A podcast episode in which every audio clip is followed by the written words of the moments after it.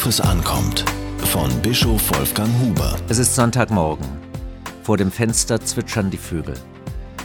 Im Kinderzimmer bereiten sich Bruno und Josephine auf die Ereignisse des Tages vor.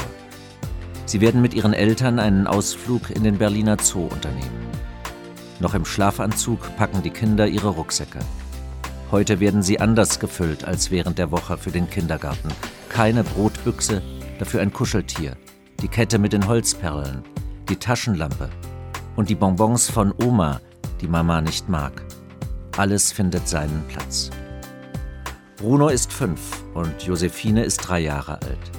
Sie sind sehr gespannt auf die Tiere im Zoo. Gleich werden sie ins Schlafzimmer schleichen und ihre Eltern an den Füßen kitzeln, damit sie endlich aufstehen. Sie werden durch die Wohnung toben und Müsli essen. Dann geht es endlich los.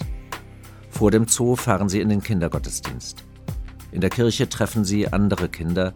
Sie malen ein Blatt aus, sie singen zusammen und bitten Gott, dass er die Erde mit all ihren Tieren bewahrt. Im Zoo ist es toll. Josephine und Bruno vergessen vor lauter Aufregung sogar, sich zu streiten.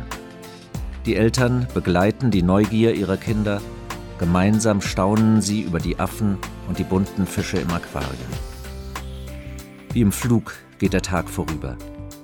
Der gemeinsame Sonntag stärkt die Familie. An diesem Abend bringt Ole, der Vater, seine beiden Kinder ins Bett. Er erzählt eine Geschichte und singt mit ihnen ein Abendlied.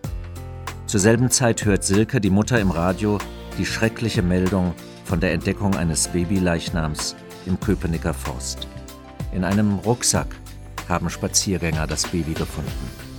Ein weiteres Kind, dessen Leben jäh zu Ende ging, unbegreiflich. Tränen laufen über Silkes Wange. Sie nimmt die Rucksäcke ihrer Kinder in die Hand. So dicht liegen Glück und Gewalt an einem Tag beieinander. Gern würde Silke etwas tun, um solche Kindstötungen zu verhindern. Aber was? Im Kindergottesdienst haben ihre Kinder ein Bild ausgemalt, das Jesus zeigt, wie er sich über die Begegnung mit Kindern freut. Die Jünger wollen die kleinen Störenfriede von ihrem Meister fernhalten, doch er segnet sie und sagt, Lasst die Kinder zu mir kommen und wehret ihnen nicht, denn ihnen gehört das Reich Gottes. Wahrlich, ich sage euch, Wer das Reich Gottes nicht empfängt wie ein Kind, der wird nicht hineinkommen. Silkes Kinder werden nun schlafen und davon träumen, wie die Affen von Baum zu Baum hüpfen. Sie wollte sich mit ihrem Ole über einen gemeinsamen Abend freuen. Doch sie muss immerzu an das tote Baby denken und an seine Mutter. Wer weiß, wo diese Frau gerade ist? Und wer kommt dem nächsten Kind rechtzeitig zur Hilfe?